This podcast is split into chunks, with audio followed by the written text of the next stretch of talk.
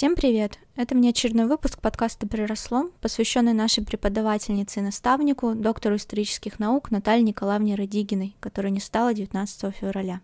Отрывки из интервью с ней вы могли слышать в первом выпуске нашего подкаста. В память о ней мы публикуем наш разговор о науке в Сибири практически в оригинальном виде. Если вам ну, как-то хочется что-то сказать сразу же, мы, в общем, даем друг другу время закончить всегда, чтобы это на записи было хорошо.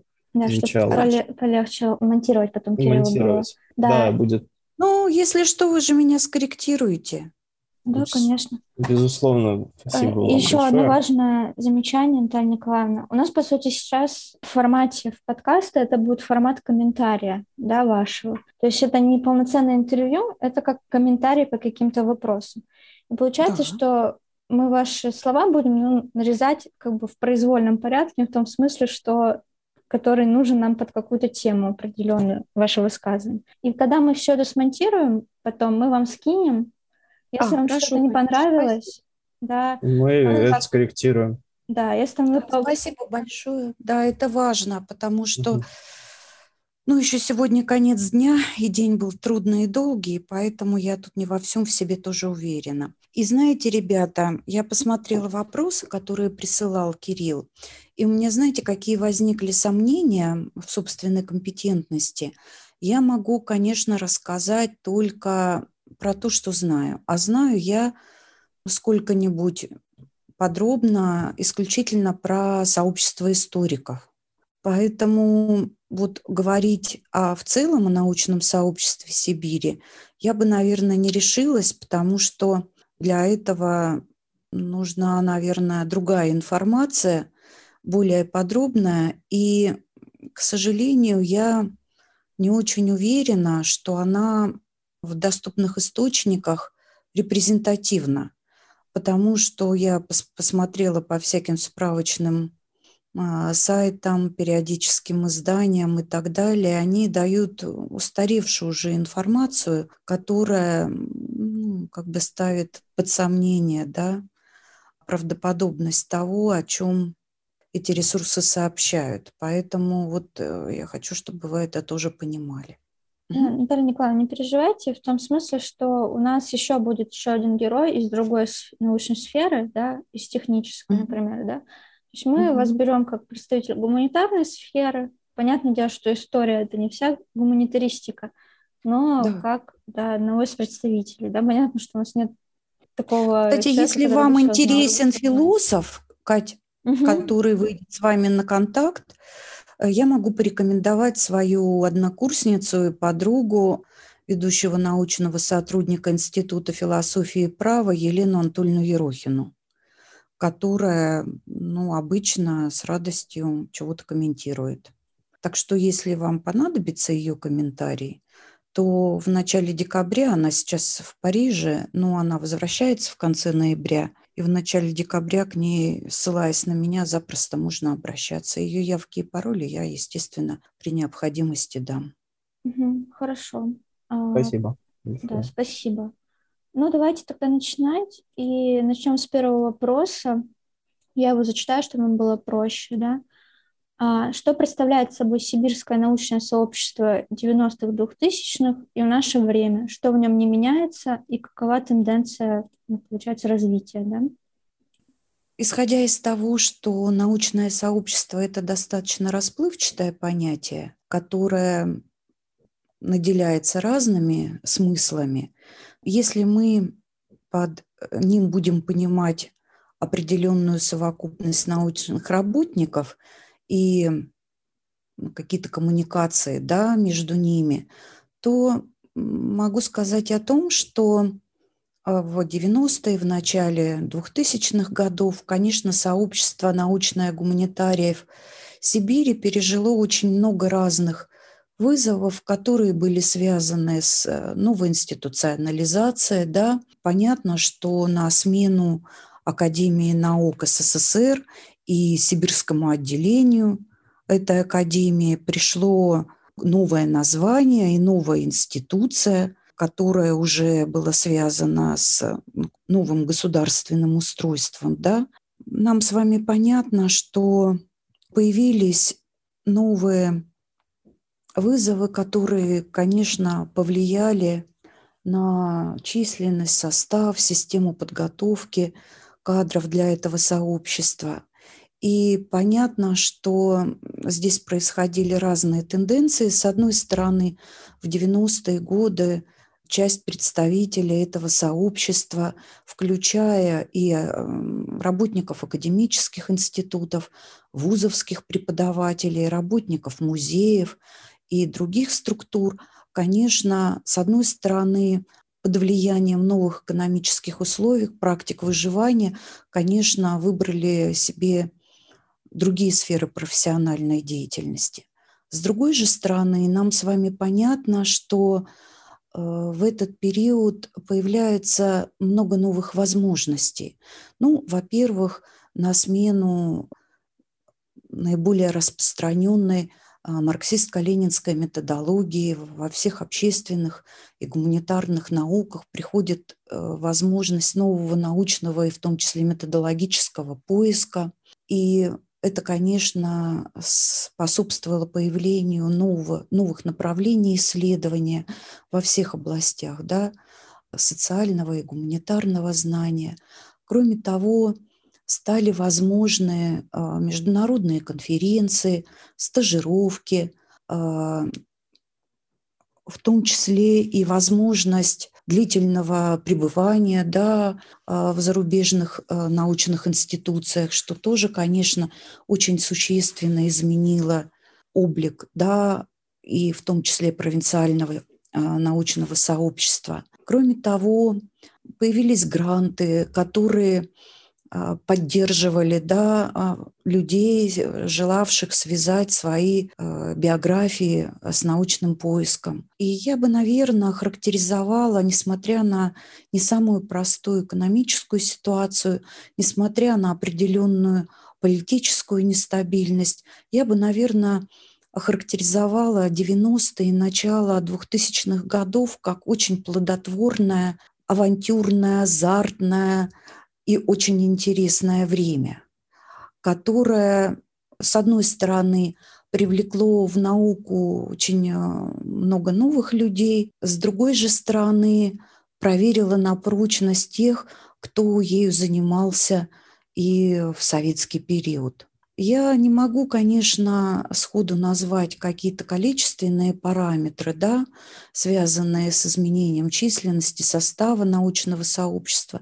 Здесь, наверное, целесообразно обратиться к исследователям социологии науки или к историкам, которые занимались, ну, например, а, историей сибирского отделения Российской академии наук или вузовской науки. По моим представлениям, это время появления и открытия новых диссертационных советов, защиты новых диссертаций по тем темам, по которым раньше трудно было себе подобного рода защиты предположить.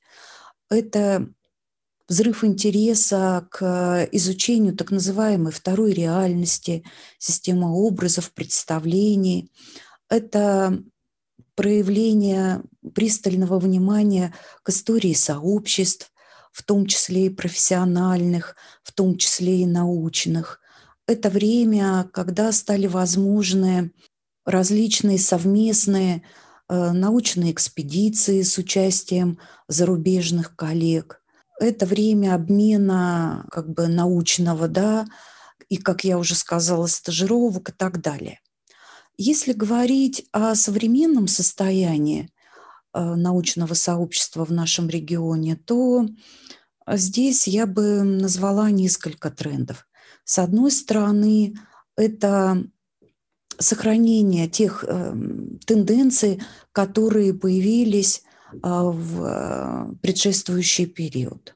То есть по-прежнему мы находимся в ситуации методологического поиска, разных э, тематических приоритетов. По-прежнему мы сохраняем сотрудничество с своими зарубежными коллегами, стремимся публиковаться не только в российских, но и в зарубежных э, журналах, принимать участие в научных конференциях, совместных монографиях и так далее. Но, с другой стороны, мы наблюдаем, что в некотором смысле сокращается количество молодых людей, которые бы хотели связать свою э, будущность с наукой. Это связано с не очень высокими стипендиями а, в аспирантурах. Отчасти это связано с тем, что в других появляются новые конкурентные возможности, конкурирующие возможности, в том числе и для научного роста. Это работа в онлайн-образовании, да, это работа, связанная а, с различными медиапроектами, направленными на популяризацию научного знания, в том числе, наверное, подобными тому, которым вы сейчас занимаетесь. Это связано, наверное, в том числе и с тем, что ну, не всегда работа в бюджетных организациях и уровень заработной платы в них может конкурировать а, с тем, что предлагают бизнес-структуры. Но, с другой стороны, нам понятно с вами, что не хлебом единым жив человек. И мне кажется, сейчас тоже существует немало возможностей для тех а, амбициозных а, и заинтересованных молодых людей, которые решили посвятить свою жизнь науке. Новосибирск обладает для этого массу возможностей, и это и бюджетные места в аспирантуры, в аспирантурах, которые существуют и в Национальном исследовательском Новосибирском университете, и в Новосибирском государственном педагогическом университете, и в ряде, в ряде других вузов. Это и аспирантуры в институтах Сибирского отделения Российской академии наук, это и крупнейшие библиотеки, архивы а, нашего региона, это и музеи, в которых сосредоточены порой уникальные коллекции, которые тоже доступны для работы с ними, ну и так далее. Поэтому, если есть очень сильное желание пробовать себя в науке, то возможности для этого, мне кажется, все есть и здесь. Не знаю, насколько полно я ответила на ваш вопрос, но, во всяком случае, я старалась. Спасибо большое, Антонина Николаевна, очень подробно. Очень полно, достаточно да. полно. Да, спасибо. спасибо. Давайте тогда переходить ко второму вопросу. И второй вопрос О, да. да, состоит в том, как вы думаете, какие сходства и основные отличия в научной деятельности э, ученых, которые работают в столице и в Сибири? По моему убеждению, может быть, я тут излишне оптимистична, ну, таких принципиальных отличий а, в работе и биографиях ученых столицы и Сибири, ну, наверное, не существует. А, дело в том, что мы сейчас проживаем в одном информационном пространстве. Благодаря Zoom а, и другим онлайн-ресурсам. Возможно, участие и в различных конференциях, и в этом смысле такая грустная ковид-ситуация, да, тем не менее сделала вот эту онлайн-биографию исследователей гораздо более интенсивной. Кроме того, э, значительная часть э, библиотечных ресурсов, которые доступны жителям столиц, доступны и сибирякам, ну, во всяком случае, новосибирцам, которые тоже в некотором смысле считают себя столичными жителями, имея в виду, что наш город – столица Сибирского федерального округа. У нас отличные библиотеки, неплохие архивы. Единственное, конечно, если мы имеем в виду историков, то для того, чтобы заниматься темами, связанными с дооктябрьской историей России, а, например, или с некоторыми сюжетами советской истории, но которые в большей степени зависят от таких архивов, как, например, Гарф или а, Ргали, или ИРЛИ. То есть единственная вот э, удаленность архивов. Ну, опять же, мне кажется, что это вопрос мотива и силы желания, потому что, ну, все равно на сегодняшний день для молодых исследователей существует программа Прохорова и Потанина, а, пока поддерживает исследователи Российский национальный фонд. А, поэтому я думаю, что в этом смысле это тоже все доступно. Ну а то, что касается информационного обмена, то есть соответствующие группы в социальных сетях, и в Фейсбуке, и ВКонтакте. Вот, есть возможность переписки со своими коллегами, поэтому здесь, опять же, все зависит от э, твоей заинтересованности и вовлеченности. А то, что порой далековато лететь, до столиц или до э, крупных э, европейских университетов. Ну, так ведь и им до нас тоже лететь не быстро. Поэтому тут я думаю, что это тоже все преодолимо. И слава богу, что есть возможности, желание это преодолевать. Угу, спасибо. Так, мне еще, знаете, какой кажется сюжет важным? Мне хотелось бы акцентировать внимание, что здесь, наверное, очень многое зависит от конкретных представителей этого научного сообщества, да? от каждого из нас.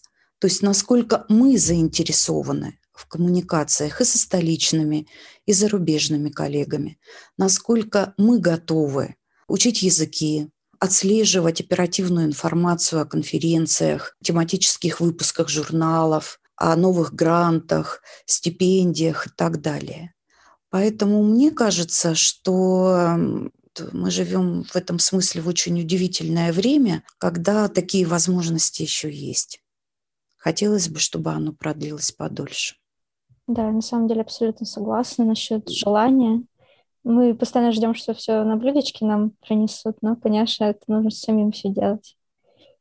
Да. да, и вот мне хотелось бы рассказать вот э, такой пример э, из собственной биографии. Когда я училась в советской школе и поступила на исторический факультет, достаточно идеологизированный Кемеровского университета, э, мне было трудно себе представить, что на самом деле возможно, да, и общаться со своими зарубежными коллегами, и принимать участие в каких-то серьезных столичных конференциях. Со временем, когда благодаря а, изменениям политическим, культурным, экономическим и так далее, когда это стало возможным, я вдруг а, поймала себя на том, а, что, ну ведь ты же хозяин своей судьбы, том числе и научной. И когда я с коллегами а, шла по Эдинбургу и слышала звуки шотландской волынки, я вдруг подумала, что если очень хочется, то всегда придумается и тема, и найдется источник, и так или иначе ты будешь интересен тем, кто занимается тем, что интересно тебе, неважно, да, в какой стране, в каком городе, с каких методологических позиций, ну и так далее. То есть здесь просто важно делать самому какие-то шаги. И, как правило, делают шаги тебе навстречу. Если ты интересен, то ты интересен и в Сибири, и в столице, и где бы ты ни жил. Еще очень важный момент. Мне кажется, что принципиально ценно делать то, что тебе нравится, и то, что со временем у тебя будет получаться. Потому что если ты увлечен а, каким-то сюжетом, то раньше или позже количество перейдет в качество, и ты все равно сможешь рассказать о том, что интересно тебе, таким образом, что это увлечет еще кого-то. А ученые, как правило, люди азартные, в том числе и по этому признаку они находят друг друга. Спасибо большое за, за ваше мнение. Прям вдохновили нас, мне кажется, с Кириллом. Вообще, да. Мне Ну, да. Я, в общем, да. Вопрос? Давайте. Еще знаете, ребят, вот тоже какой очень важный момент. Вот к вопросу о времени, в котором мы сейчас живем, и о научных возможностях.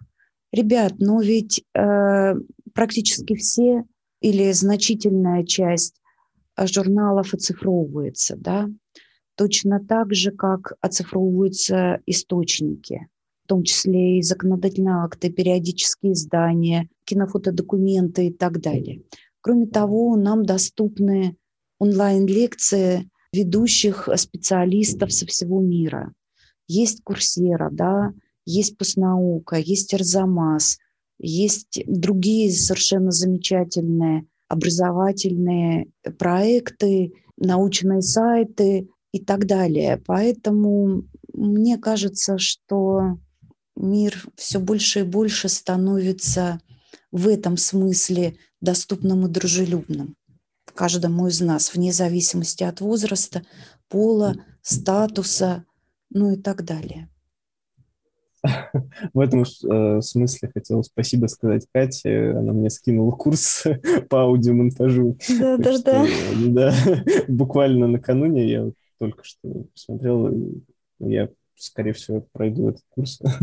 Да, Спасибо. Я, я всегда Кстати, это очень да. важно. Вот молодцы, что вы ну, на, как бы на это обратили внимание, потому что чем замечательно, наверное, еще то, что мы называем исследовательской деятельностью, то, что мы постоянно вынуждены работать над собой и осваивать какие-то там поле или меж э, дисциплинарные методы, да, получать какие-то новые навыки, связанные в том числе, может быть, и с программированием, может быть, опять же, с изучением э, иностранных языков и так далее. То есть на самом деле это возможность, ну или во всяком случае надежда не превратиться в ионочей, которым очень быстро надоедает то, что их окружает. И все меньше и меньше сюжетов жизни приносит радость. В этом смысле исследовательская деятельность, она очень психотерапевтична, очень притягательна в смысле работы над собой потому что, чтобы оставаться в науке, преподавании, ты должен быть в первую очередь интересен самому себе. И есть надежда в таком случае, что также станешь интересен еще кому-то. И как личность тоже. Наверное, не хотел никого бы обидеть, но, возможно, это был бы хороший совет для некоторых преподавателей, которые встречались нам с Катей на нашем жизненном пути. Ну, вот. Может быть. А, у меня предложение деловое. Давайте сейчас перезайдем, а, потому что 8 минут у нас осталось, чтобы у нас вдруг не, вдруг не обрубило по той же самой ссылке. А можно еще, вот прежде чем мы перезайдем, все-таки я по-быстрому отвечу Кириллу. Понимаете, за других, наверное, мы вряд ли можем отвечать, да? Но у каждого из нас есть шанс извлекать какие-то жизненные уроки из собственной биографии – и из наблюдения за людьми, которые нас окружают. И в данном случае мы ведь всегда можем учиться не только на примере, но и на ошибках. Поэтому, ну, чем больше, наверное, людей хороших и разных вокруг, тем больше возможностей да, для самосоздания. Спустя некоторое время наш разговор продолжился. Давайте к третьему вопросу. Он, в принципе, похож на тот, который мы сейчас обсуждали но там немножко специфика своя. Как вы думаете, нужно ли положить э, больше сил ученому из Сибири, чтобы быть признанным на международной научной арене в сравнении с столичными учеными? На самом деле мы понимаем гибкость границ да, между всеми этими понятиями. Сегодня ты сибирский ученый, завтра ты переехал в столицу и работаешь там навсегда или по контракту. У тебя есть ну, сейчас с ковидом меньшая возможность, но тем не менее реально существующая, да, поехать на стажировку или работать, эм, опять же, в других странах. Поэтому мне кажется, что это все очень индивидуально и зависит от ну, самого ученого и от его желаний, мотивов и так далее.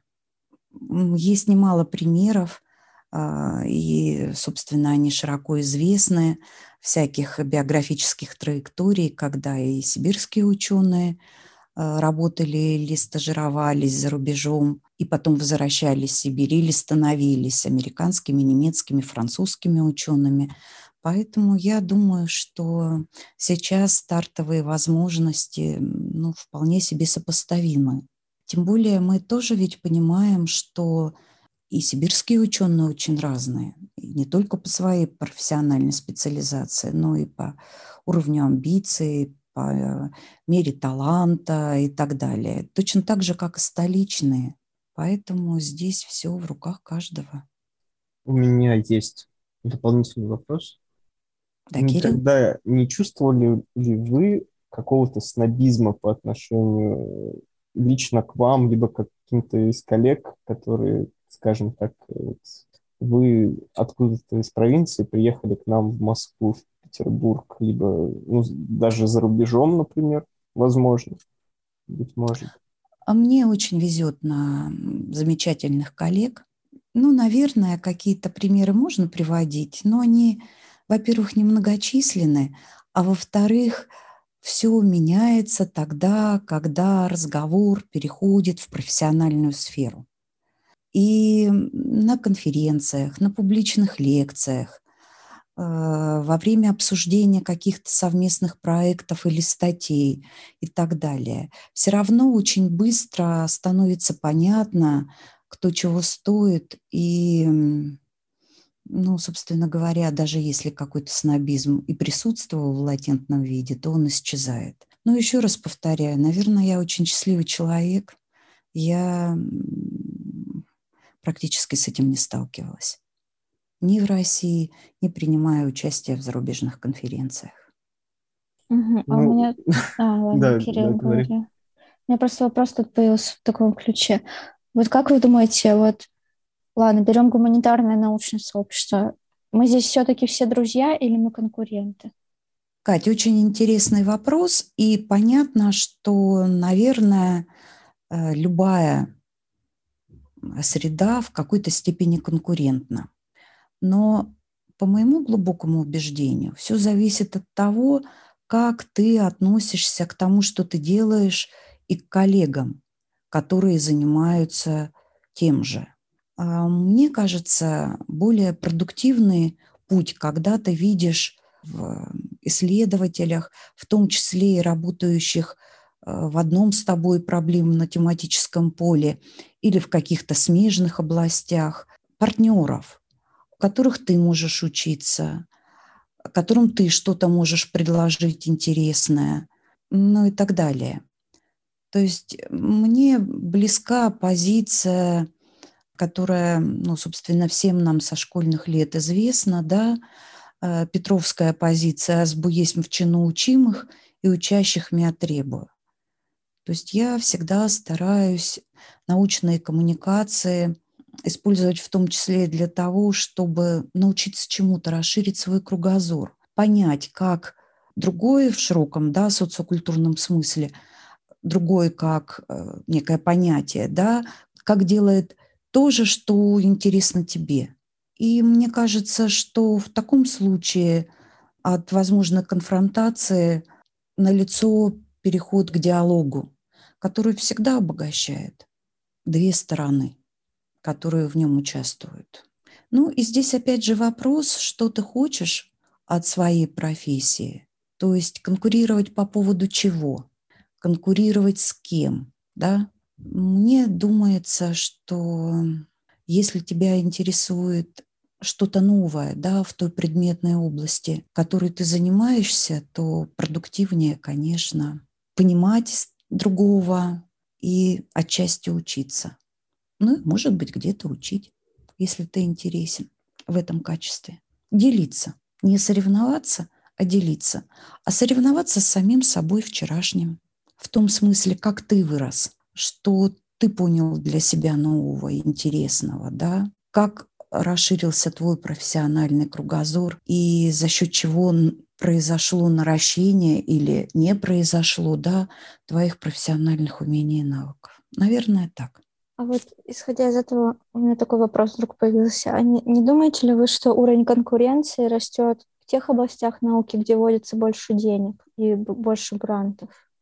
Как не трудно, наверное, про это говорить, потому что ну, на данном этапе своей биографии я, не являясь охотницей за грантами, понимая, что, имея опыт руководства грантами, понимая, что у этого процесса, да, придумывания заявок, получения грантов, выполнения обязательств по гранту есть очевидные плюсы.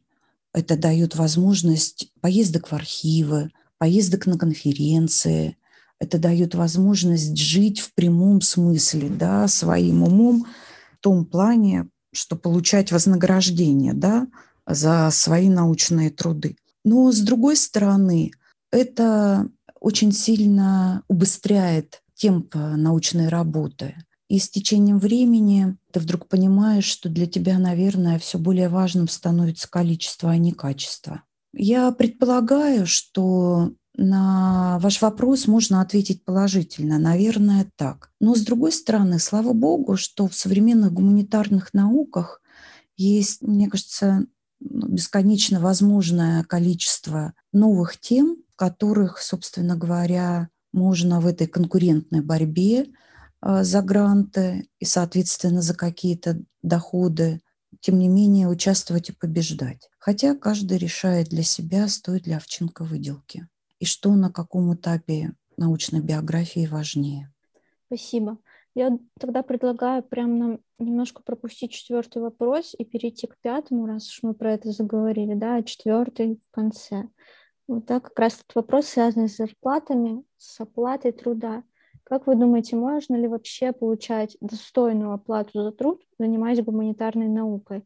И есть ли перспектива зарабатывать хорошо, занимаясь наукой в Сибири, а не в той же столице? Этот вопрос непростой для меня, потому что у меня ну, в какой-то степени противоречивая точка зрения по этому поводу. С одной стороны, я готова сказать, что да, можно, но это непросто, потому что это требует серьезной мобилизации. Понятно, что гуманитариям, в отличие, может быть, от представителей физико-математических и естественно-биологических наук сложнее. И не случайно на конференции молодых ученых в Вероне несколько лет назад э, ректор университета Верона сказал о том, что приветствую вас, э, будущие безработные, да, обращаясь как раз к студентам гуманитарных факультетов. Это общемировой тренд, и гуманитариям действительно выживать сложнее и в Сибири, и в столицах, и за рубежом. Но, тем не менее, это возможно, хоть и непросто.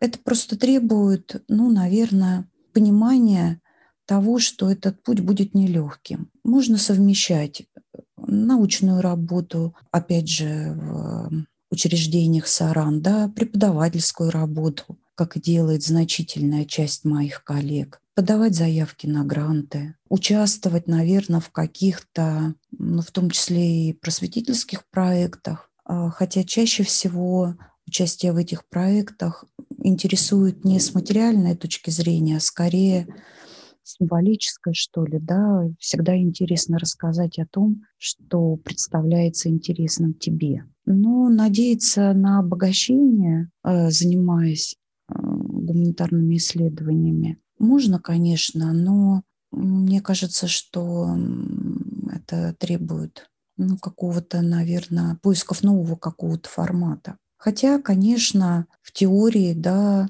а, существует возможность написания книг, в том числе научно-популярных, и гонорара за них, да, возможно создание каких-то образовательных платформ и так далее. Но это скорее дело будущего. Пока же я думаю, что реально это получение либо грантов, либо вот работа в образовательных и научных учреждениях. Но в чем противоречивость да, для меня, моих представлений по этому вопросу, она, наверное, в том, что со временем ты начинаешь понимать, что, конечно, деньги важны. На тебе есть ответственность, да, как человека, который должен содержать себя, свою семью, помогать своим родителям. Кроме того, для того, чтобы заниматься исследовательской деятельностью, например, нам, историкам, важны поездки в архивы. Очень часто на конференции мы тоже ездим за свой счет, а не только за счет принимающей страны и так далее.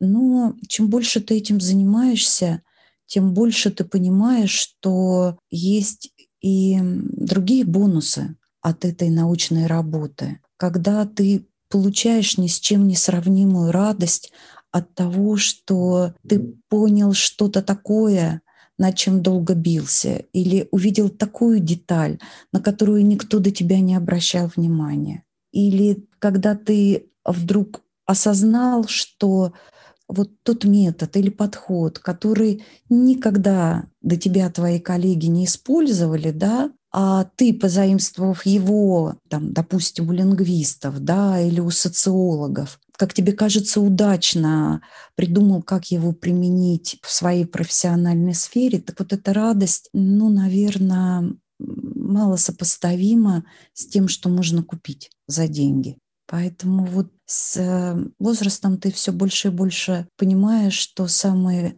главные вещи, они, их трудно оценить а, в деньгах, придумать им какой-то материальный эквивалент.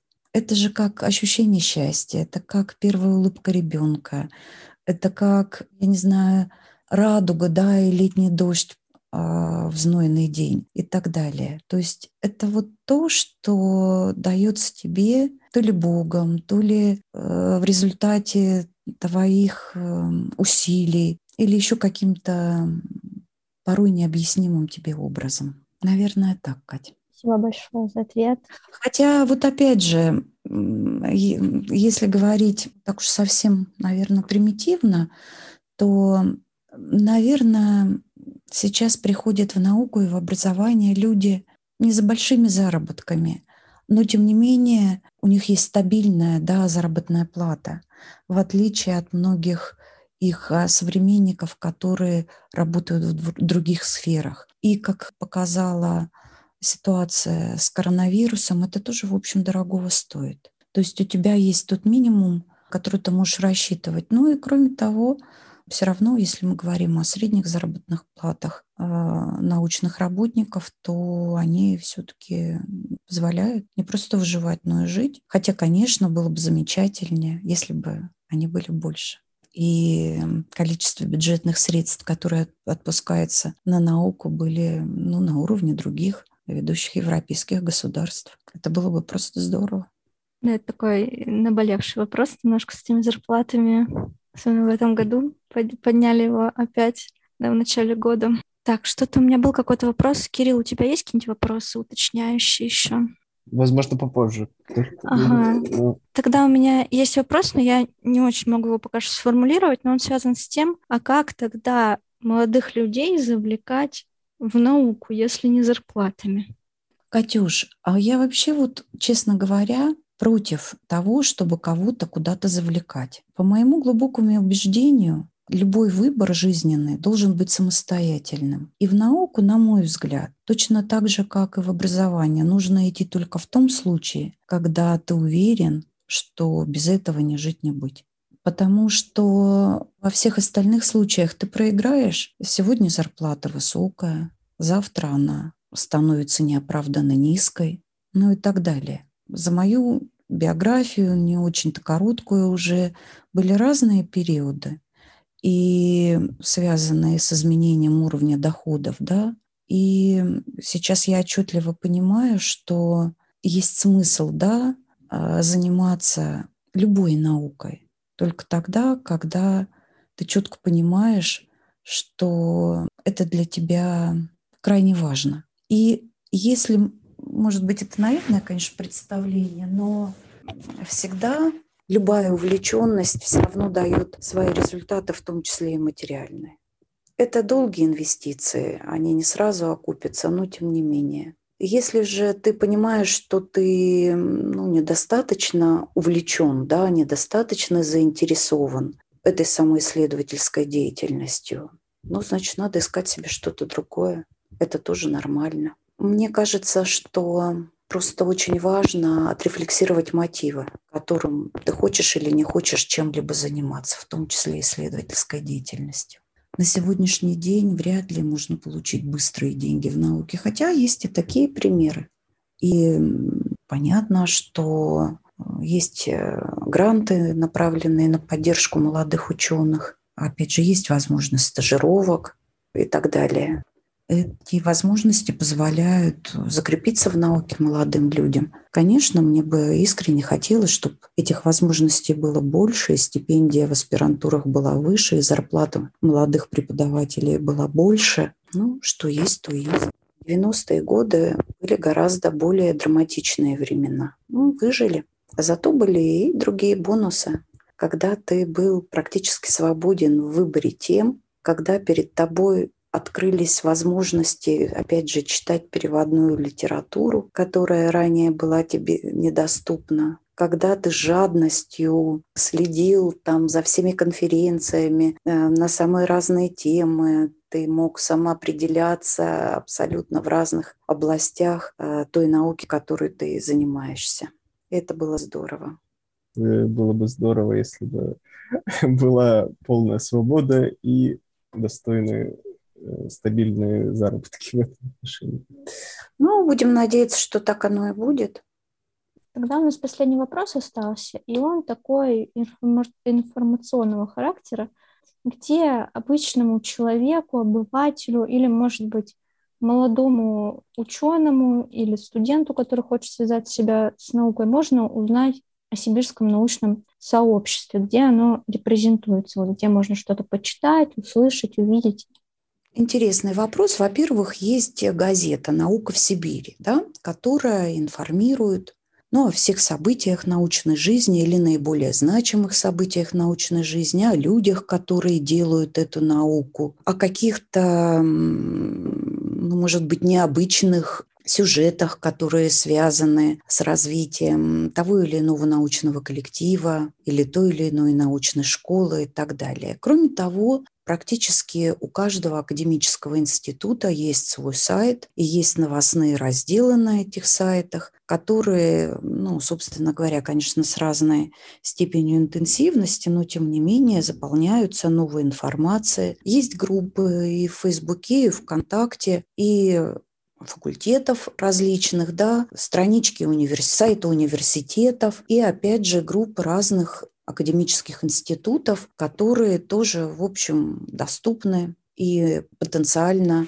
могут быть интересны тем, кто решает, да, в каком направлении выстраивать свою биографию. Есть э, естественно, ну, такие тематические группы, да, в том числе и в социальных сетях, которые тоже, в общем, помещают информацию о тех или иных научных событиях. Можно в качестве примера привести нашу факультетскую группу ЭКСО, ну, например, в Фейсбуке, да, в которой мы стремимся информировать и студентов, и коллег-преподавателей, и коллег из других университетов о том, что происходит да, в нашей жизни и так далее. Кроме того, есть, конечно же, научные журналы, которые тоже позволяют составить представление о той проблематике, которая актуальна для той или иной отрасли знания. Кроме того, есть просветительские проекты в интернет-формате, да, которые периодически помещают либо лекции, либо подборки текстов или анонсы книг, которые касаются той или иной науки. И я уже, собственно, упоминала об этих да, проектах. Это, опять же, та же постнаука, тот же Арзамас, тот же лекториум, ну и так далее. Поэтому, мне кажется, сейчас нет особенных проблем да, в том, чтобы понять, чем интересуются специалисты в той или иной отрасли знания. Кроме того, конечно же, никто не отменял различных поисковых систем, которые тоже нам в помощь. Да? Я имею в виду и электронные каталоги библиотек, например, и поисковые системы типа e-library, Академия Дю или Киберленинка и так далее. Это в конечном итоге ведь тоже связано с развитием да, того, что мы называем полем научных коммуникаций.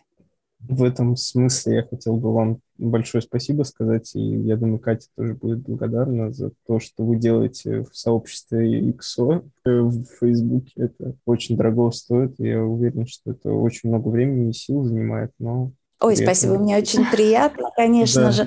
И, кстати сказать, вот, спасибо, Кирилл. И, конечно же, сейчас существует для наших с вами современников немало возможностей, предоставляемых социальными сетями в плане связаться напрямую, да, с тем ученым, который тебе интересен, или с той или иной группой проблемно-тематической, да, которая приковывает внимание. Поэтому не надо трусить, можно подписываться да, на интересных тебе персонажей или отправлять запросы в друзья, или посылать запросы на вступление в группу, потому что это тоже, мне кажется, способствует формированию и профессиональной идентичности и так далее. Кроме того, в большинстве университетов есть э, зимние, летние школы, которые тоже позволяют самоопределиться да, в выборе того, чем ты хочешь заниматься, с кем ты хочешь это делать